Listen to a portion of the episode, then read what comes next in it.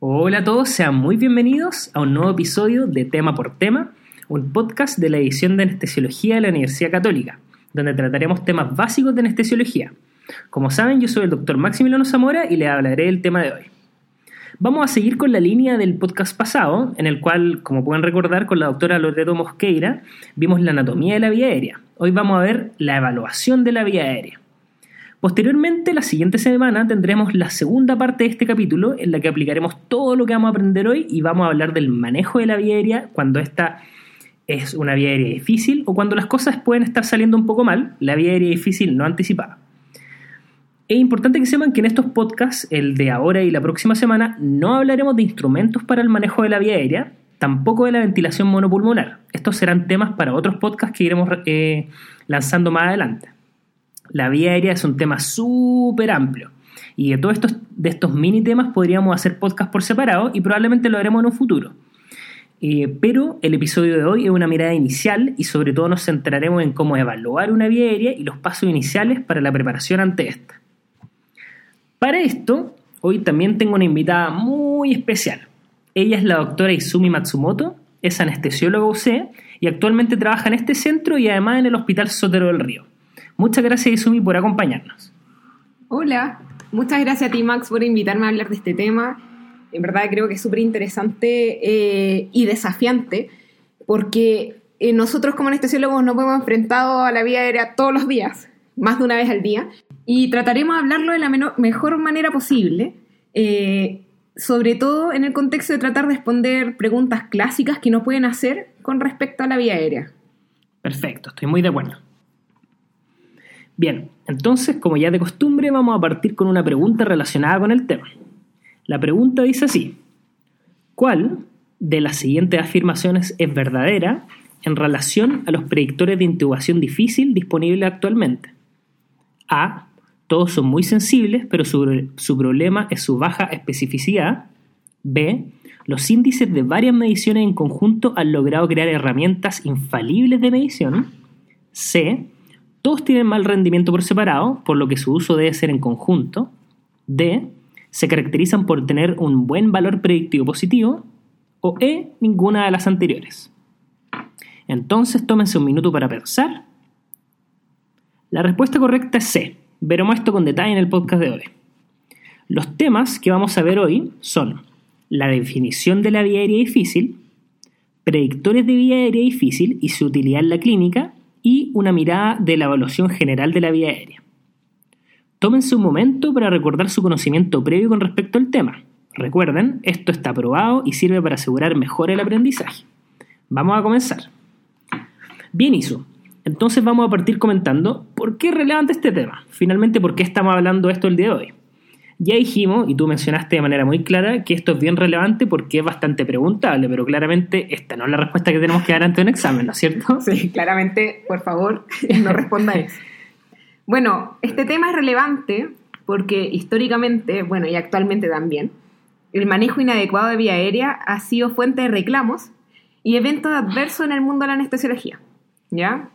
Mira, reportes iniciales de reclamos elaborados por la ASA en Estados Unidos mostraban que los eventos respiratorios relacionados con la anestesia eran responsables de un 34% de los reclamos. O sea, un tercio de los reclamos no, menos. eran debido a esto.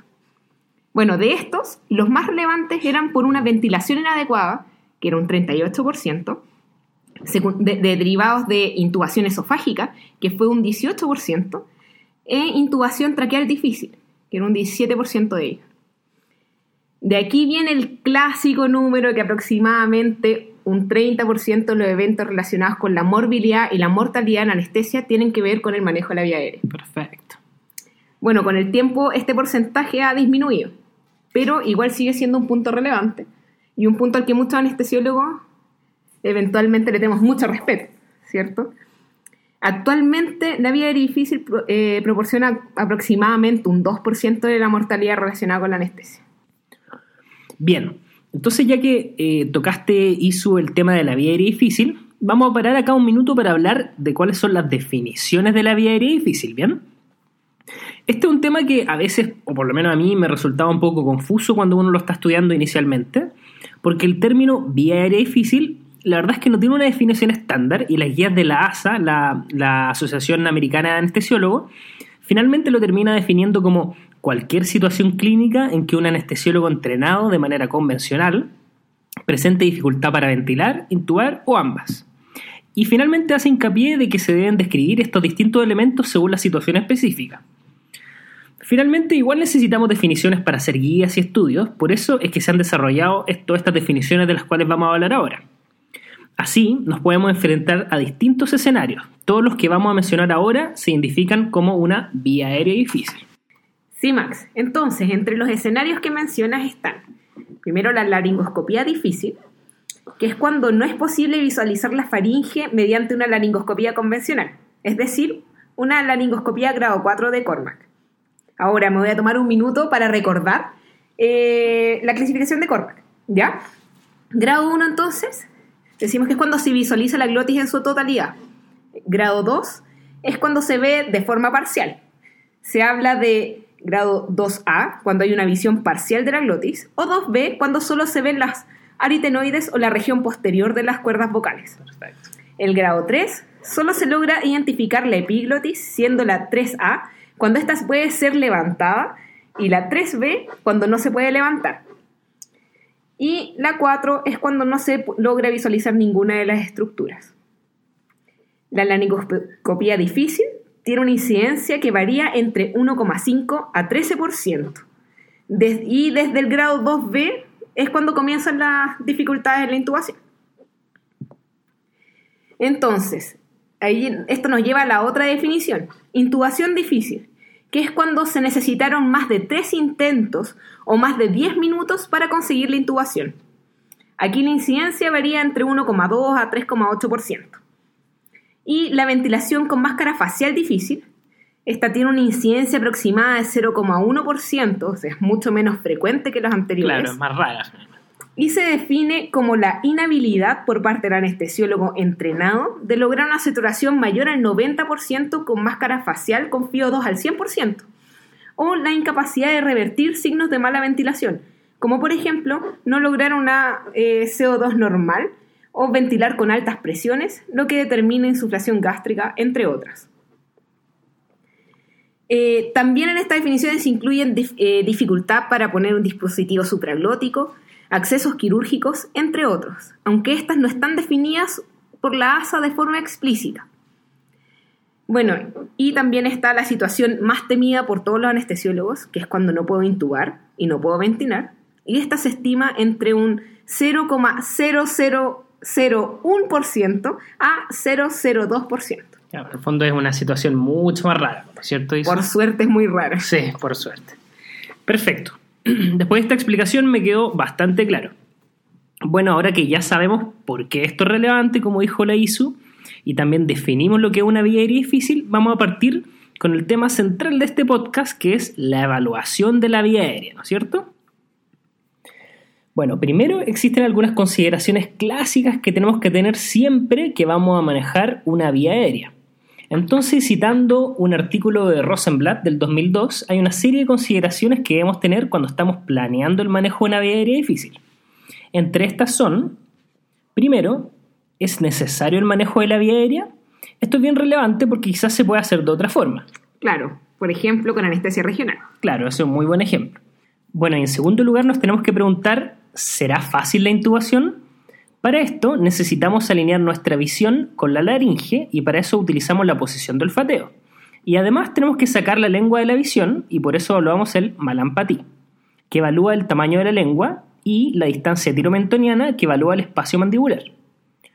Un tercer punto a considerar es si es que se puede utilizar un dispositivo supraglótico para esta cirugía. También tenemos que evaluar si es que hay aspiración y finalmente tenemos que pensar si algo falla, resistirá el paciente el periodo eh, de apnea al que va a estar sometido? Bien, entonces cuando estamos hablando del manejo de la vía aérea vamos a partir con la evaluación de esta y vamos a tener siempre estas consideraciones que ya dijimos, ¿no es cierto? Vamos a partir mencionando un tema que es súper relevante de entender antes de entrar en cada test específicos que posteriormente la ISO nos va a explicar, y es si es que efectivamente podemos predecir o no la vía aérea difícil. ¿Esto se puede hacer o no se puede hacer? Bueno, en general, y este es un concepto que yo quiero que les quede súper claro porque es súper importante, es que somos muy malos para predecirla, ¿no es cierto, Somos muy malos para predecir. Muy es malos. cierto. Y esto es que se han hecho muchos estudios con respecto al tema y antes de hablar de estos estudios específicos les voy a mencionar como unos conceptos estadísticos bien básicos, que en general ustedes deben conocer, pero se los vamos a recordar porque son relevantes para entender estos temas. Primero, la sensibilidad a un test nos dice que también son identificados los enfermos por el test. En este caso, los pacientes con VIR difícil. Es decir, un test con alta sensibilidad no se perderá a ninguno de estos. Una sensibilidad baja, por otro lado, identifica un alto número de falsos negativos. La especificidad es qué tan bueno es el test para detectar a los pacientes sanos, por otro lado. Si tenemos una especificidad alta, decimos que el test con poca frecuencia detecta pacientes como enfermos cuando en verdad no tienen la enfermedad o condición. Es decir, hay pocos falsos positivos. Estas características que acabamos de mencionar, la sensibilidad y la especificidad, dependen del test y son independientes de la prevalencia de la condición. Por otro lado, tenemos los valores predictivos, que están muy influenciados por la prevalencia de la condición. El valor predictivo positivo es la probabilidad de tener la condición con un test positivo y el valor predictivo negativo es la posibilidad de no tenerla con un test negativo. ¿Y por qué hemos hablado de esto? Y es que como una forma de ejemplificar lo malo que pueden ser estos tests que nosotros utilizamos, específicamente quiero citar esta gran base de datos que ya es clásica de Norskov y colaboradores, donde se estudiaron 188.064 casos anestésicos. Cuando se identificaba una posible ventilación difícil en estos trabajos y una intubación difícil, esta solo lo era en un 22 y 25% de los casos respectivamente. Es decir, tiene un muy alto porcentaje de falsos positivos, entre, 78, 70, entre 75 y 78%, con un valor predictivo positivo, muy bajo. En el caso de que los tests fueran negativos, no había anticipación y de presentarse una ventilación o intubación difícil, esta se define como vía aérea difícil no anticipada, que corresponde al 94% de los casos de ventilación y al 93% en los casos de intubación. Esto nos muestra que incluso existe un número más alarmante de falsos negativos con estos tests. Aquí es que nos podemos hacer una idea general de cómo son los tests de vía aérea. En general todos tienen una mala sensibilidad, eso es bien importante de recordar, ya que tienen un número muy alto de falsos negativos, es decir, no detectan bien a los enfermos. La especificidad es más variable, pero es mejor que la sensibilidad, con menores falsos positivos, es decir, son mejores identificando los que son sanos, los que tienen vía aérea no difícil. Para los valores predictivos es importante que acá es relevante la prevalencia de la condición en la población estudiada y ya hemos mencionado que los eventos de intubación y ventilación difícil en general son poco frecuentes, como les dijo la, la ISO inicialmente, lo que determina un valor predictivo positivo bajo. Es decir, si es que nosotros tenemos un test positivo, no nos ayuda mucho, ya que como la enfermedad es infrecuente, siempre será más común una vía aérea fácil, y por otro lado, los valores predictivos negativos son más elevados al ser el test negativo frecuentemente la vía aérea fácil. Pero esto tiene que ver más con que la vía aérea difícil es infrecuente que con lo bueno que puede ser este test para determinar los verdaderamente sanos. Entonces, volvemos a resumir, y esto lo volvemos a resumir porque esto les tiene que quedar bien claro. Todo lo, lo anterior, al ponerlo de una forma más fácil, nos dice entonces, por una parte, los test predictores tienen una baja sensibilidad, es decir, son malos encontrando a los pacientes con vía aérea difícil, y una especificidad algo más alta, es decir, son mejores encontrando los sanos. En resumen, los test predictores tienen un bajo valor predictivo positivo y un valor predictivo negativo más alto. ¿En qué termina esto? Y volvemos a repetir, un test positivo que nos dice... No nos dice mucho. No nos dice mucho, la verdad. Igual es más probable que la vía aérea del paciente sea fácil y un test negativo con frecuencia también es fácil, pero en el contexto de que casi siempre es fácil, ¿no es cierto? Claro. Entonces, bien, en general eso nos da una idea de lo malos que pueden ser estos tests para la vía aérea difícil. Pero pese a que los tests puedan ser malos para predecir, esto no quiere decir que no tengamos que evaluar de forma exhaustiva a cada paciente. ¿Ya? De hecho, dentro de la evaluación preoperatoria que recomienda la ASA, siempre está incluida una evaluación de la vía aérea de los pacientes, independiente que pensemos instrumentarla o no. ¿Ya? Lo correcto entonces es evaluar de distintas formas para poder aumentar el valor de mi predicción. Y más que saber qué test es mejor que otro, es, usar una suma de varios tests. Además de lo anterior, como incluso la suma de varios test no predice también la vía aérea difícil, es que siempre debemos estar preparados para los casos en que no logremos predecirla, tener planes alternativos de manejo, y en eso se basan todas las recomendaciones eh, disponibles de la ASA. Primero, evaluar, y en segundo lugar, como sabemos que no evaluamos bien, hay que saber cómo actuar cuando las cosas no salen como predijimos. Perfecto eso. Y habiendo mencionado lo anterior, es que es bien relevante tenerlo en cuenta. Vamos a hablar ahora específicamente de la evaluación de la vía respiratoria, ¿no es cierto? Muy bien. Entonces, lo primero que se debe hacer es realizar una anamnesis dirigida, donde debemos evaluar los antecedentes clínicos del paciente, como por ejemplo si tiene alteraciones de anatómicas de la vía aérea, si tiene cirugías relacionadas, como por ejemplo cirugías de cabeza, cuello, tórax, antecedentes de roncopatía o apnea del sueño, y se debe preguntar por el estado de la dentadura, aunque es relevante también examinarlo posteriormente. También se debe evaluar si ha recibido anestesias previas y en especial si tuvo eh, problemas con el manejo de la vía aérea. ¿Ya? Si todo esto fuera normal, es relevante saber si ha cambiado algo después de estos eventos. Por ejemplo, puede haberse operado, haber recibido una anestesia y ahora venir por un tumor de la vía aérea. Perfecto, eso puede cambiar totalmente el manejo. Exacto. Aunque nosotros hayamos preguntado al paciente, es súper importante, si contamos con la ficha antigua, revisarla, ¿ya? Y ojalá encontremos algún, eh, alguna hoja de anestesia o alguna descripción en cuanto a la vía aérea. Si tenemos el antecedente entonces de vía aérea difícil, que lo malo es que es súper poco frecuente, esto tiene un alto valor predictivo positivo y un muy bajo valor predictivo negativo. Con esto nos referimos a que si lo tiene, es posible que sea nuevamente difícil, pero si no lo tiene, no nos dice absolutamente nada. Bueno, y la segunda parte de esta evaluación de la vía aérea es el examen físico. Entonces, primero, al examen físico general nos vamos a fijar en varias cosas. Primero, vamos a hacer una inspección visual de la cara para buscar cualquier tipo de deformidad que sea obvia. Vamos a ver el cuello del paciente, si es corto o grueso, que puede ser un indicio de vía aérea difícil.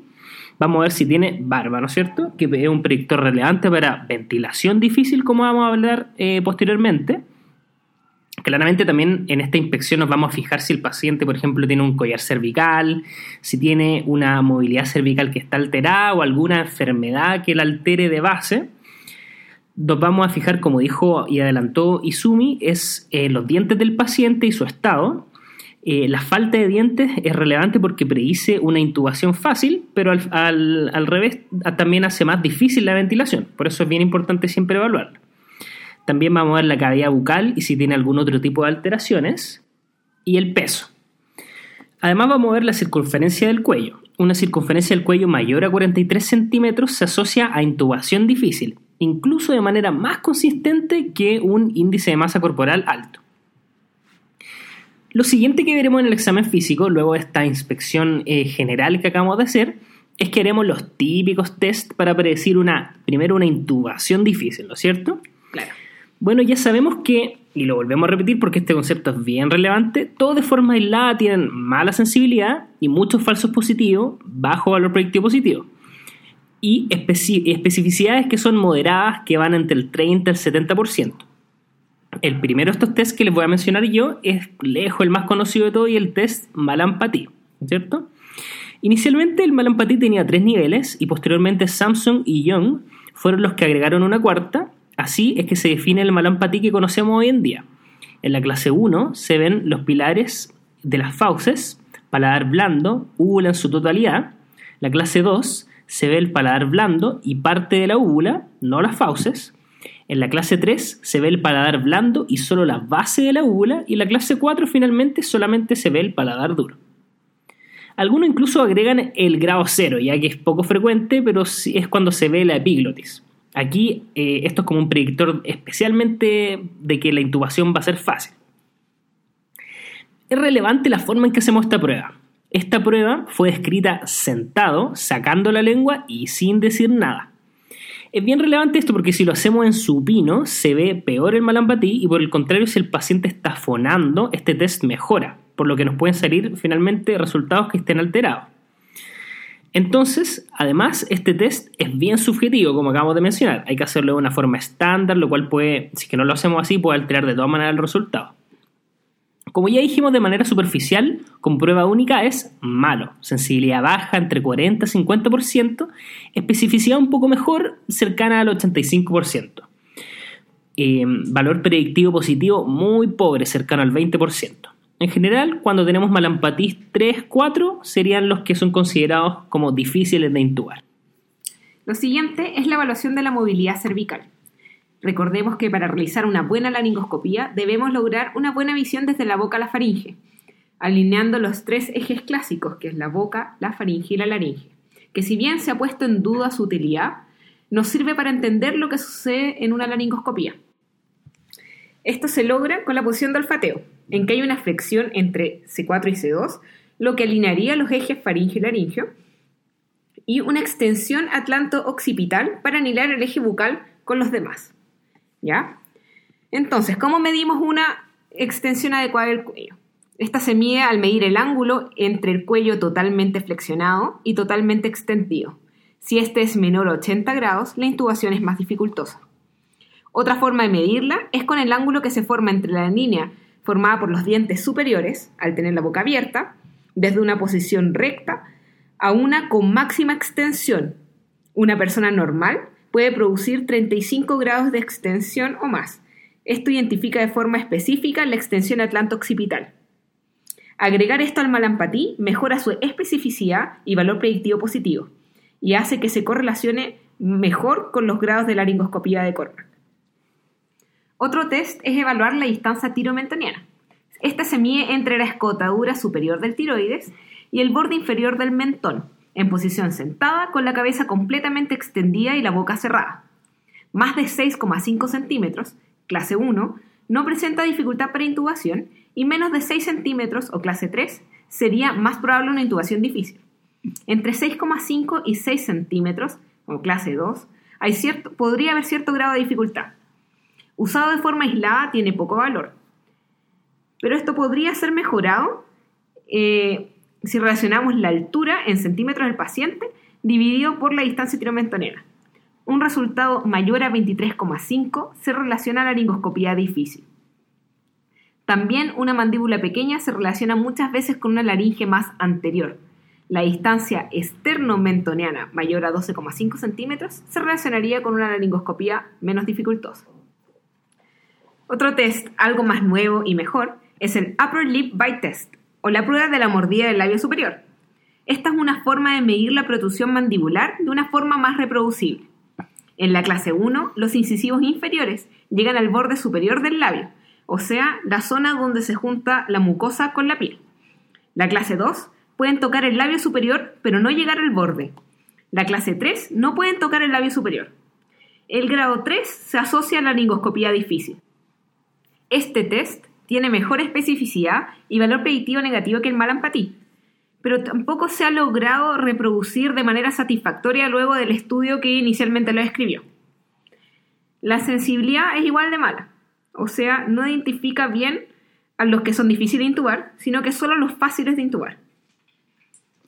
En general, es bueno y deberíamos agregarlo al resto de los tests que hemos descrito previamente.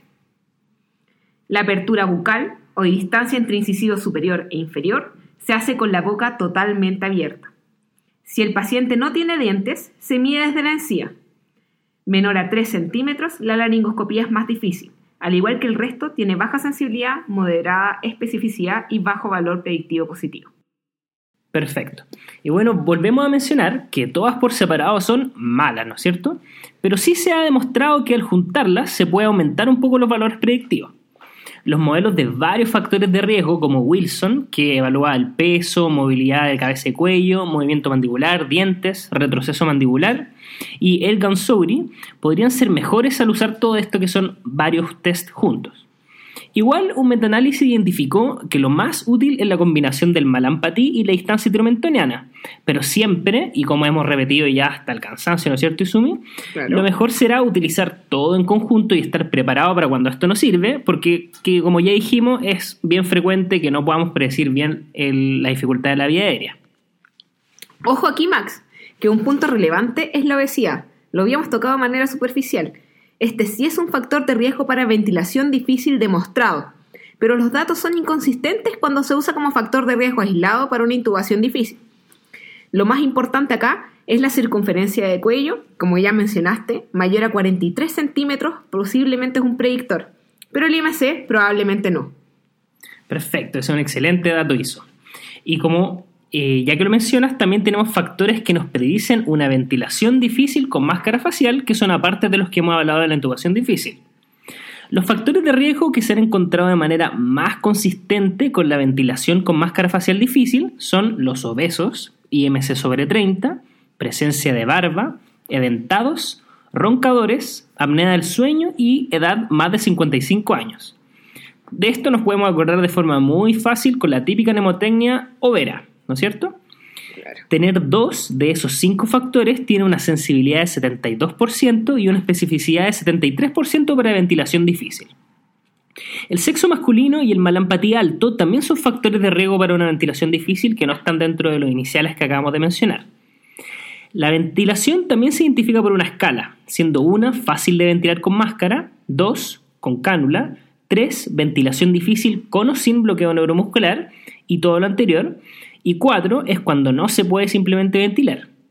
Es importante, y lo vamos a mencionar eh, de inmediato, que cuando tenemos a alguien en que la ventilación pensemos será muy difícil, esta es una de las razones por las cuales podríamos querer intubar a alguien vigil, ¿no es cierto? Que Claro.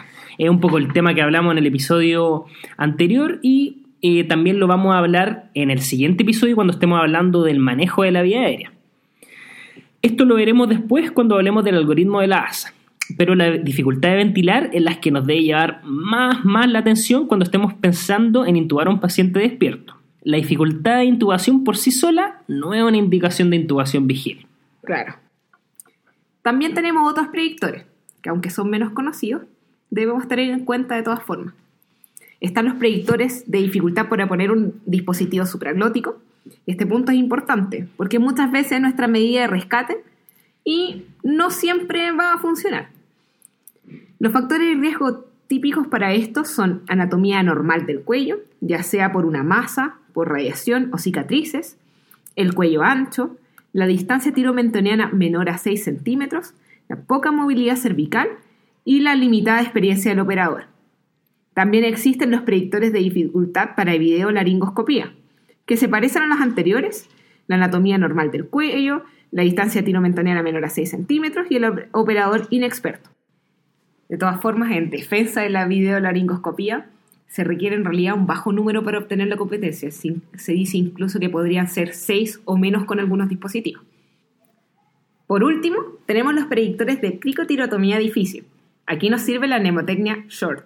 S de surgery o cirugía de la vía aérea, H de hematoma, O de obeso, R de radiación y T de tumor.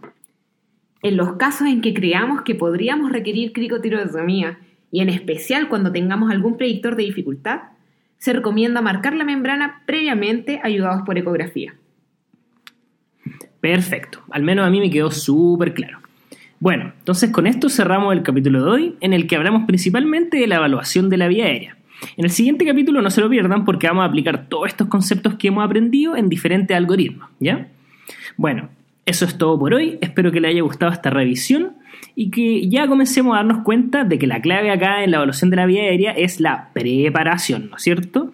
Y evaluar siempre, y evaluar primero y siempre estar preparado para las distintas situaciones, porque como ya vimos, muchas veces nuestra evaluación puede ser insuficiente para predecir el riesgo. Recuerden seguirnos por Twitter en nuestra cuenta de Anestesiología UC, métanse a nuestra página web y dejen algún comentario. ¿Cómo evalúan la vía aérea en sus pacientes? ¿Tienen alguna estrategia especial? Esas son cosas que por lo menos a mí me gustaría saber. Recuerden que en iTunes también pueden ponerle nota al podcast y esto de todas maneras nos ayuda para, mucho para que otra gente pueda llegar a él. Nuevamente le quiero agradecer a la doctora Izumi Matsumoto por ayudarnos. De nada, Max, como siempre yo dispuesta a participar en este podcast y por ahora nos vemos la pro- en dos semanas más, en el próximo capítulo. Perfecto. Bueno, entonces me pueden contactar a la página web o a mi mail, que ya saben es mszamora.uc.cl. Nuevamente, muchas gracias por escucharnos y que tengan una excelente semana. Chao. ¡Chao!